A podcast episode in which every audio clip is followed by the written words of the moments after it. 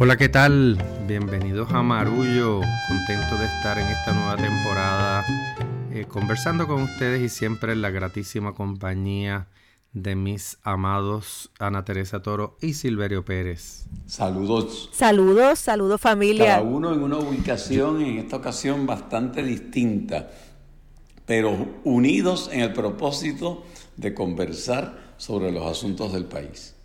Sí, no, y les agradecemos el apoyo al primer episodio de esta temporada. Sé que salimos un chispito tarde, pero salimos con entusiasmo y ya hoy lo estamos retomando del todo.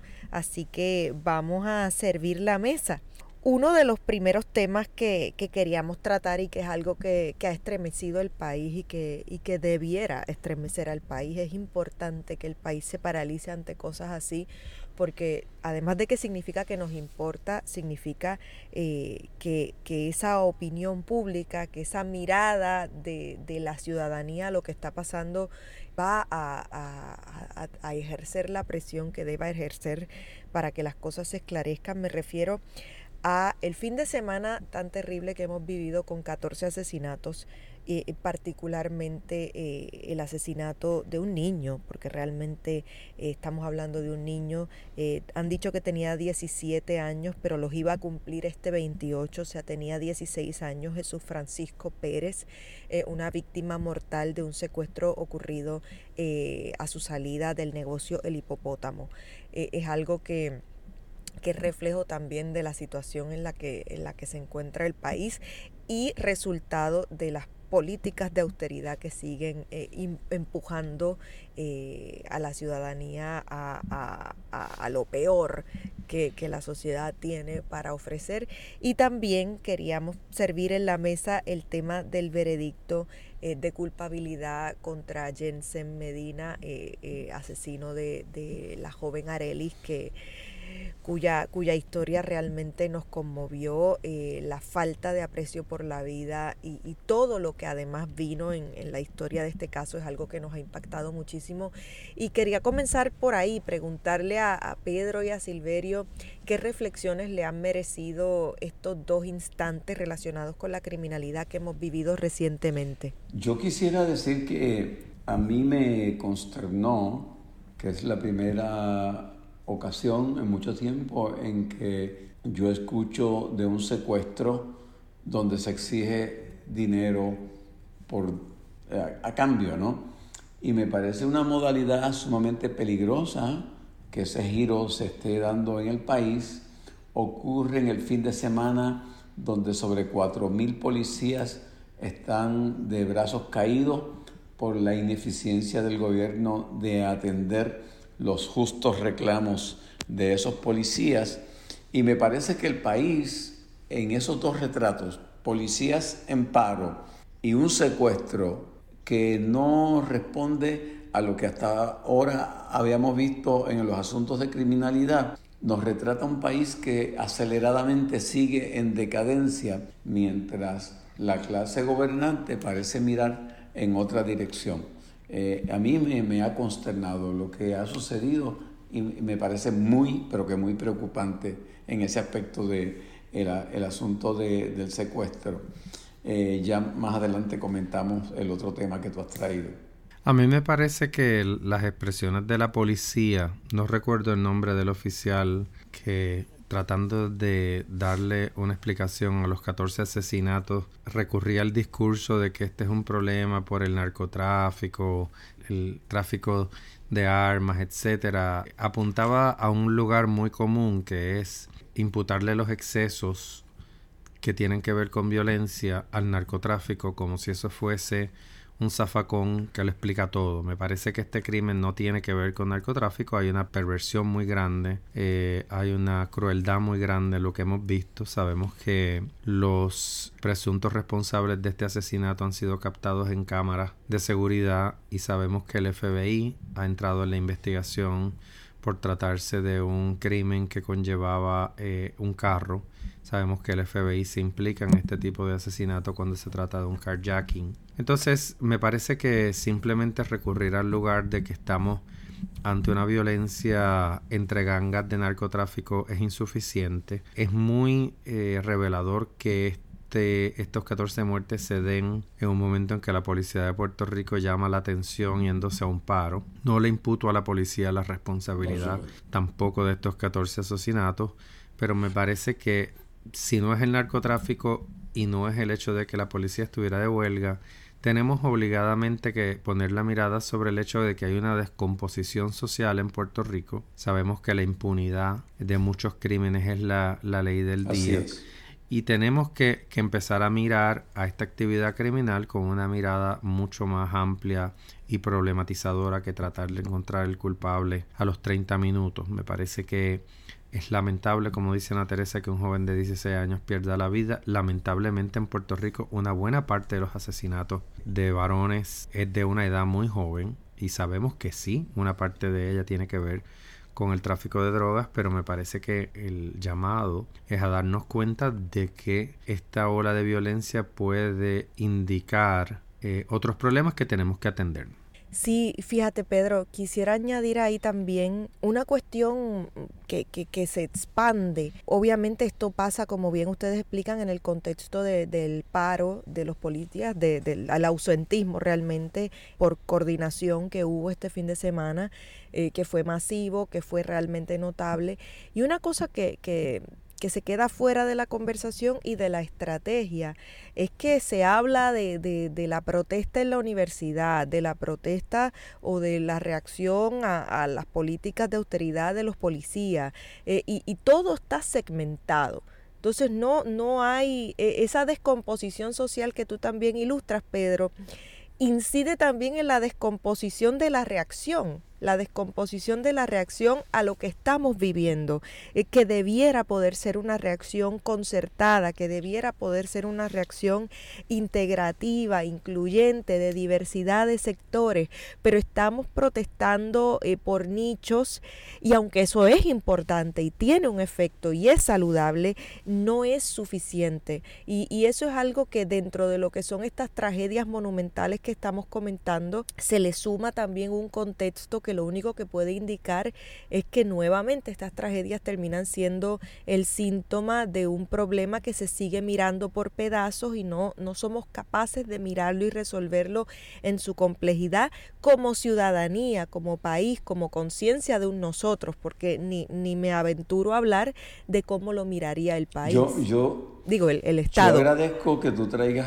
el asunto de la reacción, porque a mí me parece fundamental el que observemos eso y que reflexionemos sobre eso. Hace tiempo que nuestra reacción a lo que está sucediendo parece estar enmarcada dentro de lo que aprendimos y lo que nos acostumbramos a hacer y no hemos sido capaces de repensar el cómo vamos a reaccionar a un país distinto, a un país en un deterioro acelerado, donde, como tú muy bien dices, las reacciones individuales de grupos espontáneas sin concertación no tienen el efecto que posiblemente antes tenían. Eh, mencionas el paro en la Universidad de Puerto Rico y antes de que comenzáramos a hacer eh, este episodio, a grabarlo, yo le preguntaba a Pedro eh, si ese sería eh, la mejor reacción que podemos tener ante lo que está sucediendo con el plan de ajuste fiscal, etcétera, etcétera. Cerrar la universidad, paralizar la universidad, es la reacción que hemos aprendido cuando hay un asunto con la universidad. ¿Es, es lo que sería conveniente en este momento? A mi entender, no. A mi entender, lo que debería predominar es una concertación de diversos sectores que tenemos en común el amor por nuestra universidad, eh, por rechazar todas estas medidas de recorte de fondos a la universidad, hacer cosas a nivel de concertación. Lo mismo con la criminalidad, lo mismo con lo que está pasando con el asunto de la deuda. Eh, volvemos a reaccionar de acuerdo a nuestras tribus y así, en el momento que está viviendo Puerto Rico, en este momento presente de este gran deterioro y decaimiento, no creo que es la respuesta adecuada. Yo creo que la universidad enfrenta una circunstancia muy difícil. En efecto, Empezamos estamos viviendo un paro desde el miércoles pasado cuando los consejos de estudiantes de distintos recintos decidieron decretar un paro de 48 horas que se extendió jueves 28 y viernes 29. Resulta que ahora esa, ese paro se ha extendido a primero y segundo de noviembre porque esos consejos han pedido que se extienda el paro hasta el, el miércoles 3 de noviembre. Y ciertamente esta es una pregunta que he hecho públicamente, ¿verdad? Yo entiendo el reclamo de los estudiantes eh, y entiendo que la administración tiene que responder a su reclamo de que haya más clases presenciales y de participación, pero no me parece a mí tampoco que cerrar la universidad perjudique a nadie que no sea a nosotros mismos los universitarios. Pero da la casualidad que así es como los estudiantes han escogido responder. Yo creo que tenemos que asumir, asumir y tendrán ellos que asumir las consecuencias. Yo creo que en efecto, ¿verdad? Entre sus reclamos está que se derogue el proyecto de ley que aprobó la Cámara para dar paso al plan de ajuste eh, de deuda, el, famoso proyecto 1003 y pues tendremos que ver qué es lo que sucede, pero no creo que cerrando el recinto y alargando el semestre será que podremos incidir en la discusión sobre el financiamiento de la universidad, pero la universidad es solo un síntoma de otros síntomas que tenemos en nuestro alrededor de que eh, ¿verdad? estamos en un momento muy álgido. La jueza Laura Taylor Swain, que preside los procedimientos de título 3 de la ley promesa, está próxima a empezar las vistas para considerar la aprobación del plan de ajuste de la deuda. En este momento nada me parece a mí que indique que hay intención de detener o echar para atrás eso. En, el episodio pasado comentamos que supone una emisión de deuda de, a 40 años para pagarle a los bonistas, ¿verdad? Una reducción sobre el principal que pagaríamos, pero un compromiso de pagar a 40 años que básicamente amarra a dos generaciones hacia adelante, además de los que ya estamos, ¿verdad? Hace mucho tiempo pagando impuestos y en, la fuerza laboral, pero no parecería en este momento que nada va a detener ese proceso y cualquier idea de acción política va a tener que tomar en cuenta eso, que la jueza ha dicho que va a continuar con el procedimiento y la Junta de Control Fiscal está ávida de continuar eh, hacia adelante con lo que ya se negoció. Bueno, sí, de ahí, de ahí me faltaba, un poco quería, quería cerrar un poquito la idea con esta cuestión de insistir en, en las cosas que miramos sin conexión.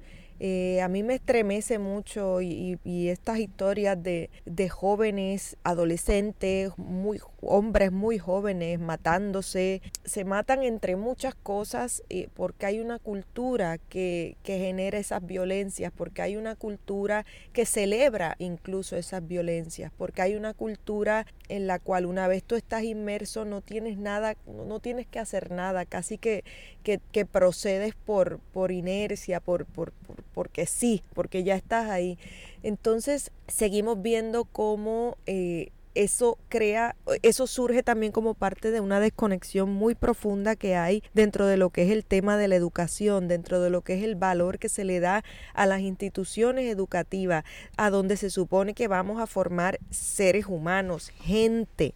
Y la gente no solamente son zafacones donde uno echa un montón de información y datos, la gente es, eh, eh, tiene una, una humanidad, una mirada humanista que le permite hacer algo con esos datos, hacer vida, hacer humanidad con esos datos. Entonces, estamos carentes de la información, estamos carentes del acceso a esa forma de la educación, pero también estamos carentes de la capacidad de, forjarnos como ciudadanos y como personas con esa información. Entonces, escuchar lo que pasa en la universidad y no hablar de esto en un vínculo directo con ese asesinato a ese niño que ocurrió justo frente a la avenida Universidad prácticamente. No ocurrió ahí el asesinato, pero el, secuestro, la tragedia comienza ahí. Está todo pasando en los confines además del pueblo de Río Piedras, eh, del casco de Río Piedras que vemos en, en, la, en la condición en la que se encuentra del pueblo pueblo. E, es una cuestión de, de, de, de una, cuando decías desintegración, ese decaimiento, esa ruptura, están viniendo por todos los flancos. Entonces también es pura doctrina del shock. A veces digo, pero ¿por qué no nos unimos y damos todas las batallas? Es que son tantas, son tantas y hay que darlas todas a la vez que también estamos exhaustos. Entonces estamos en un punto bastante extremo del cual casi que uno no sabe a dónde salir. Yo me pregunto si hay un plan concertado en la doctrina del shock de enfrentarnos a la decadencia del país desde tantos flancos diferentes que precisamente provoque el que no reaccionemos concertadamente porque a cada cual le están dando por el flanco que más le duele posiblemente. ¿Es eso concertado o es que las circunstancias del país eh, propician para que parezca concertado? Porque es un deterioro en todos los aspectos del país.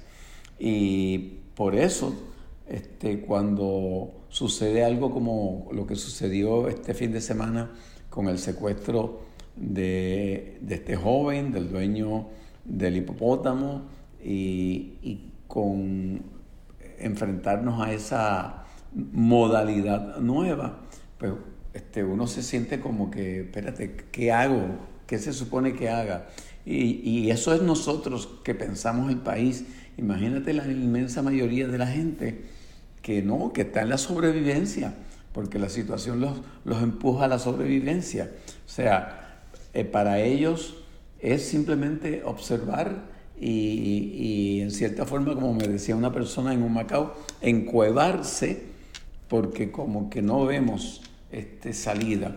Y yo creo que tenemos, tenemos la responsabilidad de buscar salida, tenemos la responsabilidad de buscar concertaciones, tenemos la responsabilidad de desde algún ángulo de lo que hacemos darle esperanza al país. No, yo creo que eso engancha también perfectamente con el tema que comentábamos al principio del caso de Jensen Medina, porque el país miraba con incredulidad un juicio por un asesinato que estaba eh, documentado con testigos y grabaciones y que debió haberse visto en los tribunales de manera expedita y sin embargo se tardó dos años en, verse ese Terrible. caso.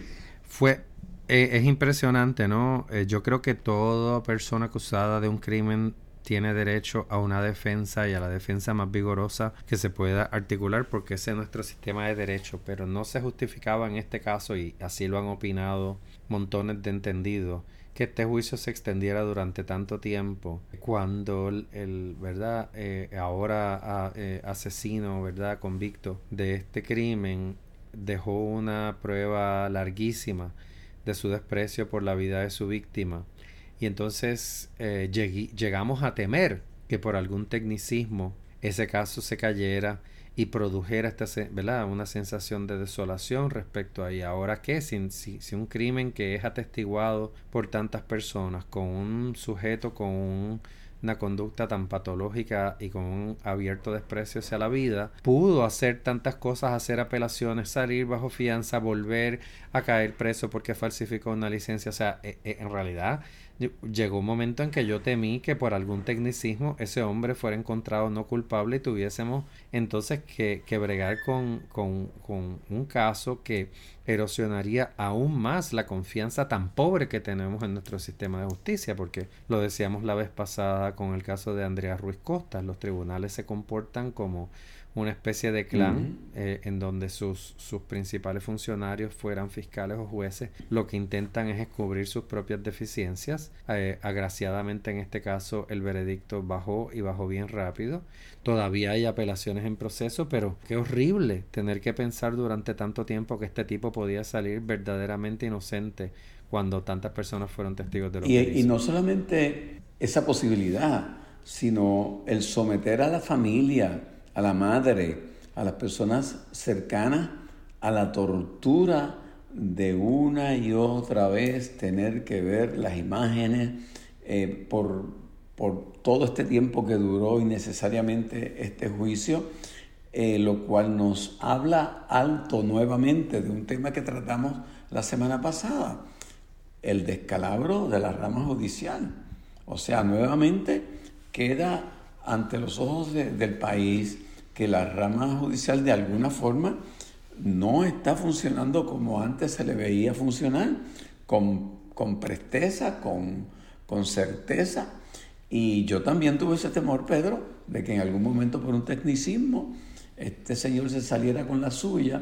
Y aunque yo sé la mirada que los abogados defensores le dan a este tipo de cosas, yo me tengo que cuestionar la sabiduría de unos abogados que ante la evidencia tan contundente no recomendaran a su cliente no solamente aceptar la culpabilidad, sino hacer un examen de conciencia y, y aceptar lo que había hecho, pedir perdón a la familia. Y yo estoy seguro que una forma humilde como esa hubiese tenido unos resultados mejores para el acusado que los que va a tener ahora, donde nunca ha mostrado la más mínima expresión de condolencia o de aceptación de lo que hizo. Entonces, Ana Teresa hablaba la semana pasada de que de pronto el análisis legal proveniente de los abogados permea todos los análisis que hacemos. Y entonces mucha gente ha comprado eso, no, que ellos tenían que buscar toda la forma posible de, de sacarlo inocente. Pues yo creo que, que la humanidad tiene que prevalecer sobre la cuestión legal y la humanidad decía que el sufrimiento de esa familia había que detenerlo ya y la humanidad decía que ese joven debió haber sido confrontado con sus propios abogados de la defensa para, eh, en cierta forma, moverlo a aceptar el crimen que había cometido y evitarle dolor al pueblo puertorriqueño y a la familia inmediata de la víctima. No, y una, una cosa más, ahora, ahora escuchándote, Silverio, que pienso también es que por otro lado eh, hubo un despliegue mediático de lo que fue este veredicto y también hubo un despliegue mediático de, la, de, de, los fiscales, las fiscales que estuvieron involucrados en el proceso. Eh, la madre, Nitza, ofrece una entrevista importante, habló en medios principales del país y, y, había una narrativa articulada que decía, ahora sí, recuerden, hay que recuperar la fe y la confianza en el sistema de justicia. Y yo creo que si por un lado eh, esto nos permitió ver y recordar algo que es muy cierto, hay muchísima gente que forma parte del departamento y del sistema de justicia de nuestro país, que está comprometida, que trabaja, que pasa las de Caín para lograr acceso a la justicia, para lograr convicciones de esta naturaleza. Pero creo que no se puede utilizar este caso como una gran bandera detrás de la cual se van a esconder las ineficiencias tan notables Pedro mismo ha destacado las ineficiencias en este caso eh, que hay en el sistema de justicia. Entonces se trató un poco de llevar una narrativa por parte de, del Estado que dijera, eh, si tenían dudas, aquí está la evidencia, confíen, confíen, confíen. Y yo creo que el Estado tiene que ofrecernos mucho más que esto para ganar de vuelta nuestra confianza. Fue un paso importante, eh, un paso que, que hay que, que, simplemente recibir como, como lo que es, como el camino justo, pero tampoco podemos aplaudir lo que debe ser la norma.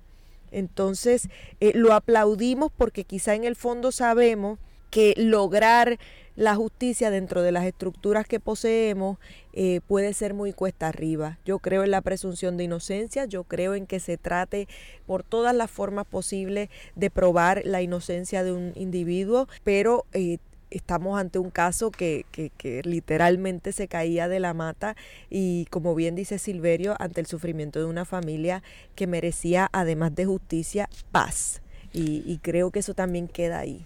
No, yo, yo antes de ir a la pausa quiero comentar que respecto al caso de Andrea Ruiz Costas, la Asociación de Periodistas acudió ante el Tribunal Supremo de Estados Unidos con eh, una petición de cerciorari, que es el primer paso en solicitarle al Tribunal Supremo de Estados Unidos que tome conocimiento de un caso, eh, porque se entiende que la decisión del Tribunal Supremo de impedir el acceso a las grabaciones de las eh, vistas que tuvo Andrea eh, contraviene decisiones del Supremo de Estados Unidos y de primera enmienda que tienen que ver con el acceso y la transparencia a los procedimientos judiciales. No sabemos qué va a pasar con eso, pero eh, ese paso de la ASPRO de ir ante el Tribunal de Estados Unidos con una petición de cerciorari me parece importante. El, eh, debo advertir, ¿verdad?, que el Tribunal Supremo de Estados Unidos recibe montones de peticiones de cerciorari y solamente escoge una ínfima parte de ellas para considerarlas y decidir, pero me parece que para nosotros como, como sociedad es importantísimo descorrer ese velo que los jueces del Tribunal Supremo, eh, que una mayoría de los jueces del Tribunal Supremo decidió que quiere mantener cerrada para que nosotros no sepamos qué fue lo que sucedió ahí. Así que con eso eh, les pedimos que se queden ahí, que nos sigan en las redes. Estamos en Facebook como Marullo, en Instagram y en Twitter como arroba Marullo Media. Volvemos enseguida, así que no se vaya nadie.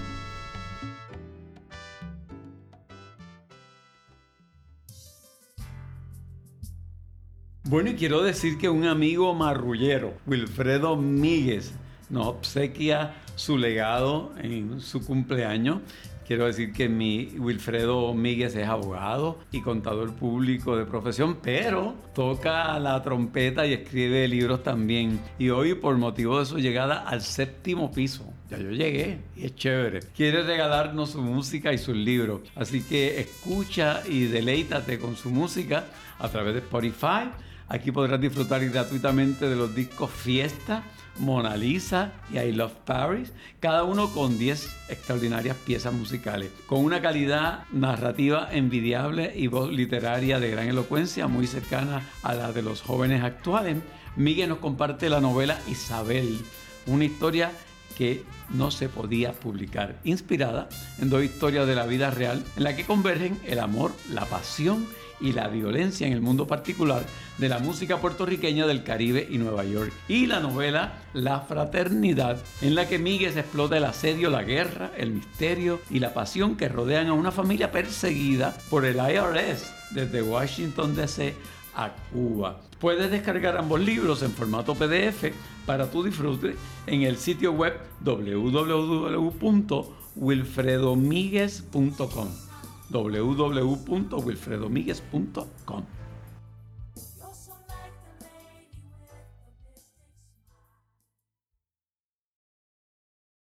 Luego callado, ando ladrando, una mala en calor es lo que yo ando buscando.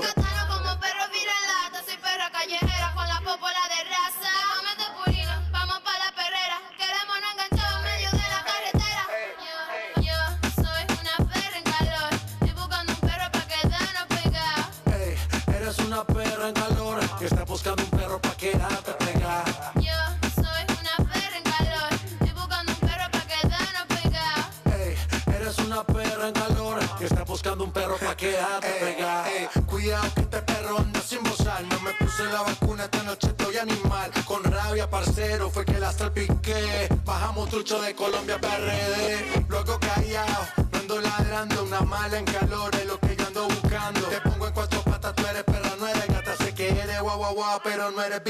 y estamos de vuelta, amigos y amigas, y, estaban escuchando un fragmento de una canción de el reggaetonero J Balvin que eh, produjo una gran controversia porque eh, J Balvin, como ustedes saben, es un eh, exponente del género que pues muy conocido porque es una es la, la cara del, de los reggaetoneros colombianos que se vio envuelto en una controversia por este el video de la canción que acabamos eh, de escuchar.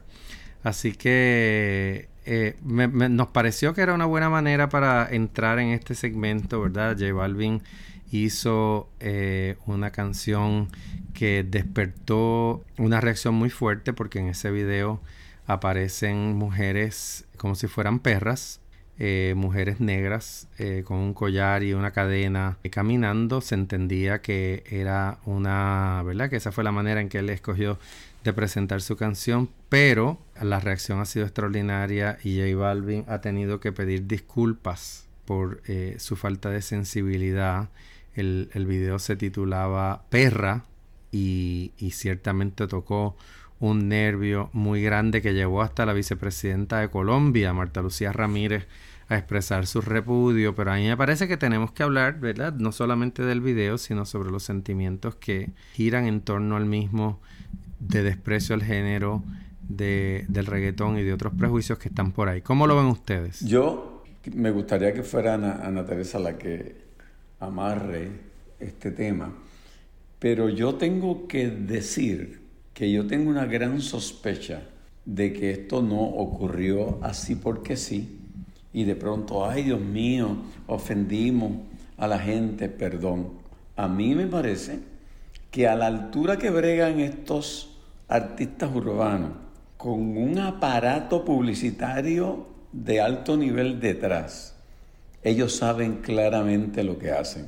Y saben que en este momento ese tipo de expresión, sobre todo cuando además las mujeres las escoges negras, iba a causar el revuelo que iba a causar eso iba a hacer que se escuchara la canción en todas las plataformas de internet, que lo comentara Raimundo y todo el mundo, incluyendo la vicepresidenta de, de Colombia. A mí me parece una detestable y abominable movida publicitaria para vender discos. Yo no creo que haya sido simplemente un error, yo creo que es planificado para crear un escándalo que le, que le dé ganancias económicas al artista y a los compinches que trabajan con él. Pues fíjate, yo, yo quisiera quizás este, este, esa es una lectura que nos ofrece Silverio, que tiene todo el sentido del mundo y yo fácilmente la compro. Eh, voy a añadir otra para que tengamos varias lecturas de esto. Por un lado, sin duda, uno piensa en la cantidad de personas que participan en la creación de un video musical y uno dice, Caramba, cómo nadie alzó, levantó bandera, cómo nadie dijo, aquí hay algo un poco extraño. Eh, pero vamos a jugar a, a, imaginarnos que nadie levantó bandera o que si alguien levantó bandera, su preocupación y su inquietud no fue atendida.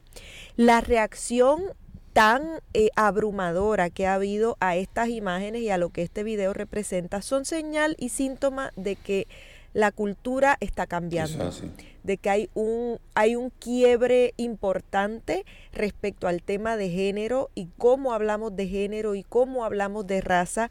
Hay un despertar de conciencia del cual no podemos eh, pues volver a estar dormidos. Entonces, e, esa reacción es síntoma de eso. Ahora, por otro lado, y a lo mejor esto parece un poco atípico, a mí me suele incomodar cuando alguna estructura la que sea, pero en este caso eh, las estructuras de poder desde la masculinidad le tienen que decir a las mujeres cómo eh, expresar su placer y eso pasa muchísimo en el mundo del reggaetón y con el tema del perreo.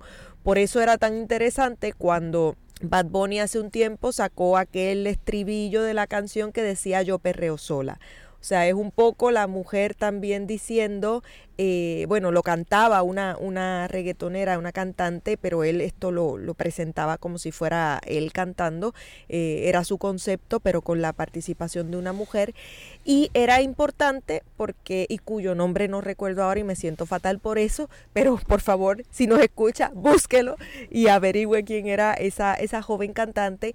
Pero era importante en el sentido de que había una especie de reivindicación de que si a la mujer le da placer dentro del juego sexual y dentro del consentimiento, tener algún tipo de juego de sumisión o juego de roles y en ese contexto autorizado por ella misma y empoderada por ella misma disfrutar de ese tipo de significados es parte de su libertad, es parte de su placer y yo con eso no me meto. Ahora, ¿qué ocurre con este video? Es que este video no, no presenta esa libertad. Este video eh, lo que hace es machacar un imaginario de, de la mujer negra, eh, animalizada, eh, totalmente subyugada, sometida,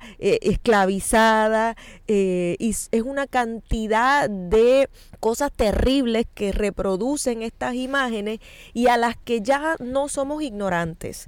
Hace 20 años atrás, 30 años atrás, esto hubiese tenido bendito, se hubiese vuelto un clásico, pero, pero hemos madurado en cierto sentido y la crítica es reflejo de esa madurez duración. La respuesta de él y, el hecho de que pida disculpas, si bien puede ser parte de, esa burda y despreciable estrategia de publicidad que Silverio eh, apunta, también es una señal de que ya no basta con quedarte callado y dejar que pase la vergüenza. Ya, ya, ya los artistas, las artistas tienen que responder, tienen que dar la cara porque eh, la sociedad ya está en un nivel evolutivo que no le quitan el puño de la cara. Y, y, eso es lo que pienso sobre eso. Creo que se cruzan muchas cosas ahí. Creo que las imágenes son esto grotescas y también para terminar y para parecer que estoy yéndome en contra de todo lo que he dicho, aunque no es cierto, por más que nos duela y por más que nos incomode, eh, a las artes y al entretenimiento y al espectáculo le corresponde ser un espejo de la sociedad y también no necesariamente ser un lugar donde vamos a tomar lecciones de moral, entonces o de ética o de evolución ciudadana. Entonces, si esas imágenes llegaron allí en el siglo 21, en el 2021, es porque todavía son imágenes que se encuentran fácilmente en la calle, eh, no que veamos mujeres negras eh, arrodilladas como si fueran perras, como hace el video, pero sí vemos mujeres negras y mujeres de, en todo el espectro eh, racial sometidas, subyugadas con esos estilos. Entonces, si esa imagen coló y llegó a producirse, es porque todavía dice algo muy feo sobre el estado de las cosas. Y hablando de cosas feas. Ay, sí, Dios mío, yo quería irme suave, pero esto está muy fuerte. Bueno, antes de que vaya Silverio, le, voy a hacer un corte de pastelillo. Quiero decir que la canción de Bad Bunny de Yo Perreo Sola es con Nessie. Con Gracias, la cantante Pedro. Nessie, la historiadora que hace el servicio. Y debo decir que la canción de eh, Perra de J Balvin es con la reggaetonera dominicana Tanisha o Taquisha es una colaboración con ella. Entonces me parece que eh, antes de dejar este tema atrás es importante también que entendamos que la crítica que le hacemos a este video es porque su contenido es cuestionable y no porque tengamos una guerra contra reggaetón, que es un género que está muy de, muy de moda y con un alcance extraordinario en nuestros tiempos. Eh, tampoco quiero perder de vista que siguiéndole la pista a lo que dice Silverio, que esta metida de pata J Balvin viene después de una disputa con René Pérez de Calle 13, eh, quien lo acusó hace eh, unas semanas de, de, hipócrita por estar eh, pidiendo el boicot a los premios Grammy de este año, una disputa que además se, se, libró en las redes sociales donde René le caía bien duro a J Balvin arriba, que conste los dos han sido amigos, se han visto juntos, colaboran y al final están los dos terciando sobre un género musical en el que los dos eh, pues tienen una parte y me parece que hay que seguirle el pulso al reggaetón y conversar sobre él y hacerle las críticas debidas. Así que ahí lo dejo, pero Silverio viene con, algo. Ana Teresa quiere decir. Espérate, segundo corte de pastelillo al pobre de Silverio que le hemos dado un corte por izquierda y por derecha. Es que también cuando mencionas esto, Pedro, de, de que además son colaboraciones con mujeres, eh, ha sido tan cuesta arriba que las mujeres se abran paso en este género. Y estas colaboraciones en el, en el mundo del espectáculo terminan siendo una especie de bautizos. Este artista varón establecido, conocido, bautiza a esta cantante, eh, un poco la, la padrina, la impulsa, impulsa su carrera con la colaboración. Entonces también es que es que acá con perdón, pero es que hay que joderse. También tras de que entran de esa manera, termina ella aguantando eh, los insultos, aguantando, digamos, esto, la, crítica, eh, siendo usada en el proceso. O también valdría la pena preguntarse qué piensa la artista de estas imágenes, qué quiso comunicar. Y eso se queda fuera de la conversación porque nos concentramos en llevar a la horca al, al, al, reggaetonero y nos olvidamos de todo lo que hay debajo. Y nada, es que mencionaste los nombres de las dos mujeres y me hierve el vivir. Prometo buscar un poquito más para el próximo episodio sobre la reacción de, de Toquicha. Silverio. Hablando de llevar a la horca. en en un discurso que estuvo dando el gobernador Pedro Pierluisi ante un grupo de empresarios, hizo unos comentarios oh.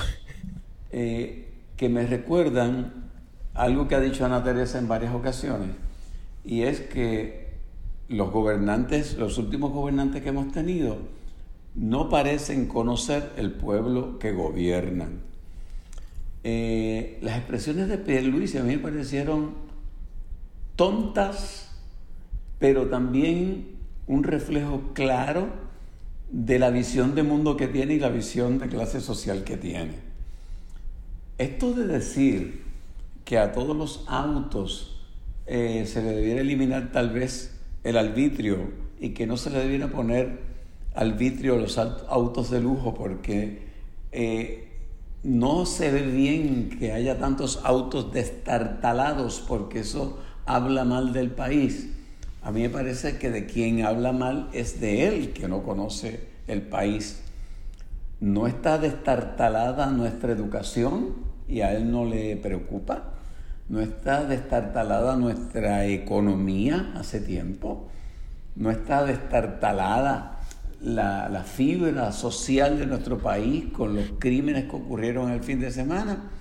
A mí me parece que que esa expresión de Pedro Pierluisi lo retrata de cuerpo entero en su visión de clase social, en su enajenación como gobernador y nos hace pues este, darnos cuenta que de Ricky Rosselló en su chat de Instagram, de Telegram privado y Pedro Pierluisi en sus expresiones públicas no hay una diferencia muy grande que digamos.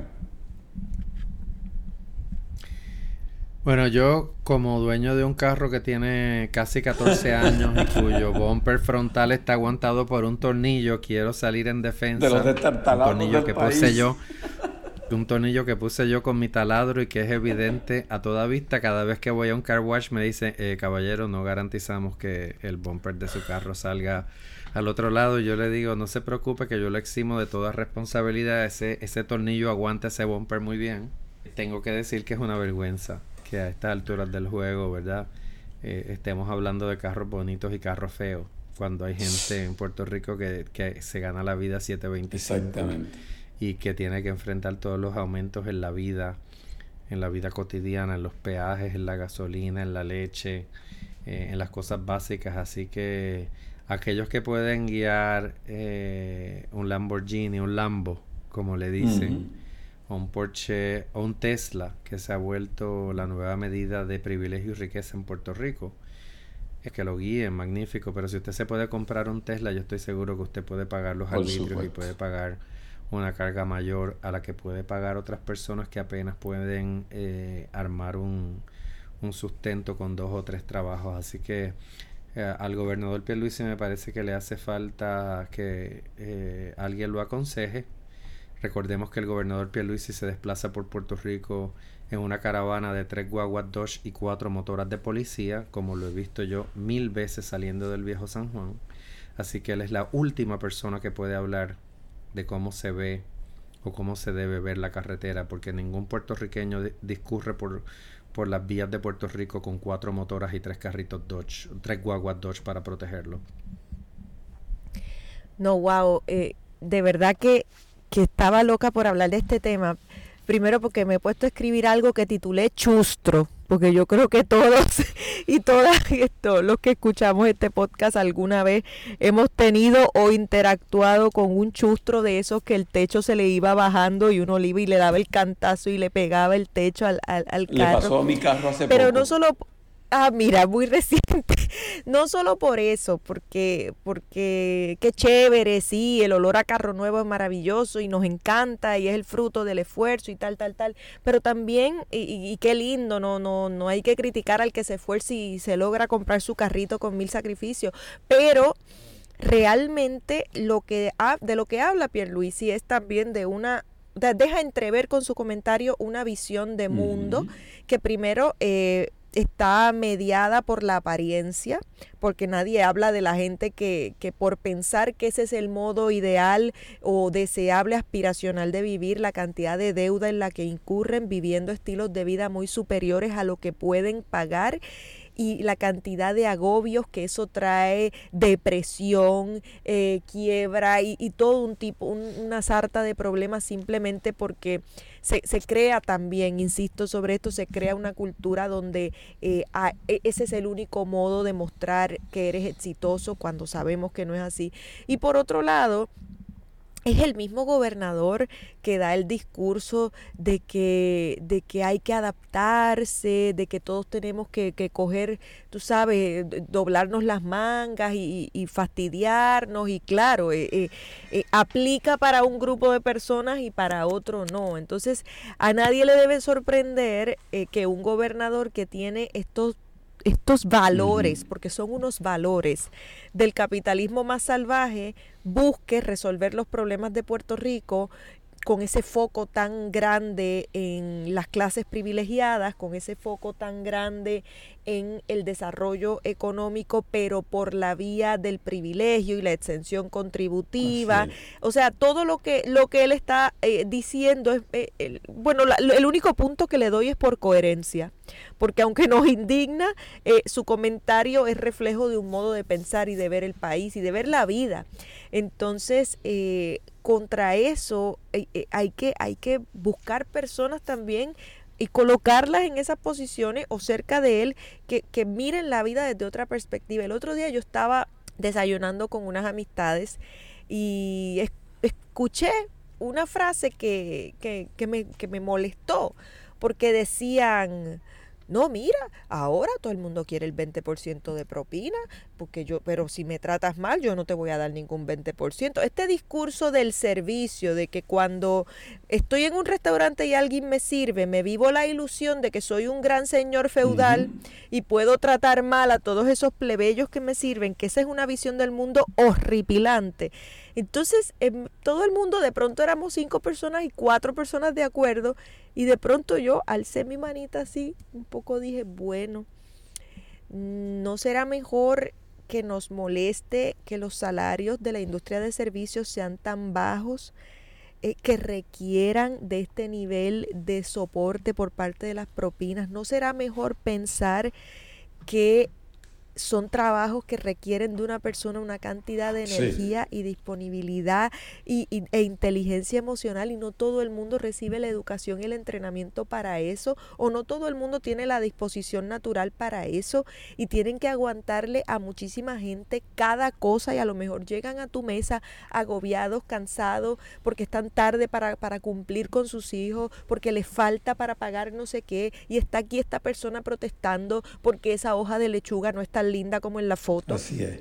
Entonces, e, es un cambio de mentalidad eh, que, requiere esto, tener ese tipo de interacciones. Y, y, fui así, fue el boom, cayó la piedra, tiré el comentario anticlimático, el tema cambió y seguimos. Pero, pero esas cosas hay que hacerlas y son, y son compartir visiones de mundo distintas, porque esa visión de, de la propina, esa visión de los carros, es una visión de mundo de, de del gran señor feudal. Pareciera que todavía está aquí. O sea, es terrible. Mira, como estoy aquí en la Universidad del Sagrado Corazón y estoy este, preparándome para una clase que voy a dar virtual sobre composición de décima.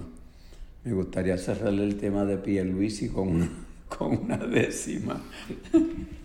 No me digas que la acabas de hacer. Bueno, es que no, no hay de otra. Si uno va a dar la clase, pues, uno tiene que, aplicarse el cuento. Entonces me gustaría decirlo. Fresca, fresca del horno.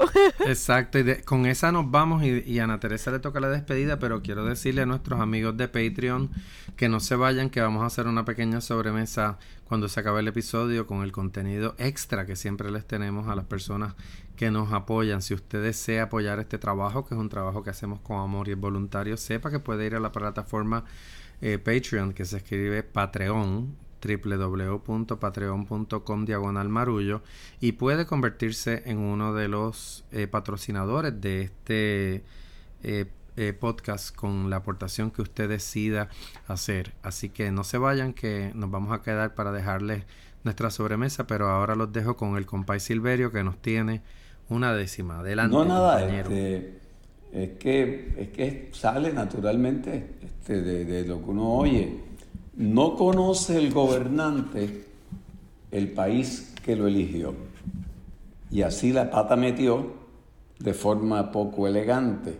Lo han tildado de tunante y esclavo de lo que ha hablado, Pierluisi ha trastabillado, quiere, unos, quiere ver carros de lujo y no comprende en sus pujos a un país destartalado. Wow. Ave María, Ave María. Wow. Oye, este, debiéramos este, que sea rapidito antes de irnos, que estamos viendo y que estamos leyendo. Yo por lo menos me adelanto y les digo que estoy viendo una serie en Netflix sobre los Borgias, eh, sobre esos enredos del papado, de esos años en que se emitió la bula que le permitía a los colonizadores apropiarse de, de las tierras y de los habitantes aquellos a que, que, iban a descubrir. Estoy viendo eso y estoy leyendo esta novela de la profesora Ana Luisa Sierra, que lleva como título Has vuelto amor y que se va a presentar este próximo jueves en el Colegio de Abogados. Así que eso estoy leyendo y eso estoy viendo. Ay, pues yo quiero recomendarles con mucho entusiasmo una columna que yo los sábados por la mañana la espero con desesperación porque me encanta y es como parte del rito de los sábados por la mañana.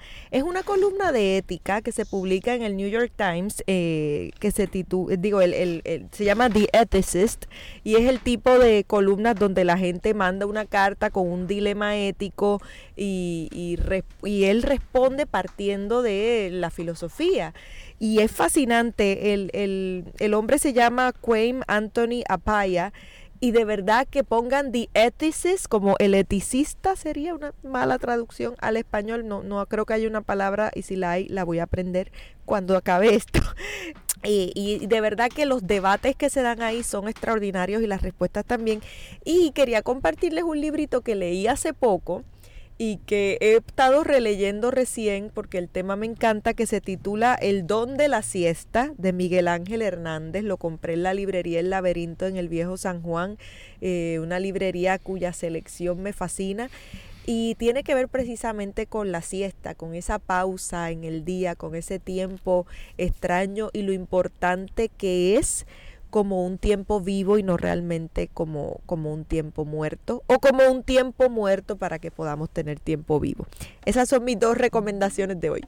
Yo me voy a reservar mis recomendaciones para los amigos de Patreon. Ah, pues muy bien. Así que quiero decirles que Marullo es una producción de Agora Cultural Architects y que la productora ejecutiva es Elsa Mosquera Sterenberg, la asistente de producción es Elizabeth Rodríguez, la gerente de desarrollo Ángela Mari Sánchez, los gestores de redes sociales Ana Inés Julia y Jorge Vázquez, el diseño gráfico de Lini María Ponte Tañón, la fotografía de Javier del Valle y la música original de Guarionex Morales Matos. Como les he dicho antes, nos pueden seguir en Facebook como Marullo, en Instagram, en Twitter como Marullo Media. Yo soy Pedro Reina Pérez y me despido hasta el próximo episodio. Esto es Marullo. Marullo. Marullo.